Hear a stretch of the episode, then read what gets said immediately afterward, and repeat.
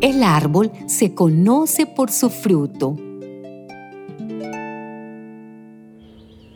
Si el árbol es bueno, dará buen fruto.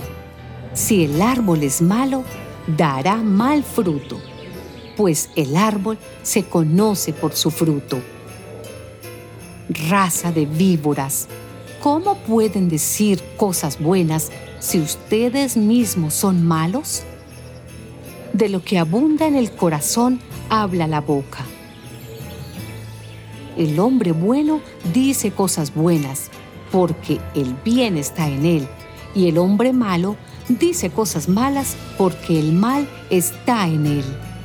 Y yo les digo que en el día del juicio todos tendrán que dar cuenta de cualquier palabra inútil que hayan pronunciado, pues por tus propias palabras serás juzgado y declarado inocente o culpable.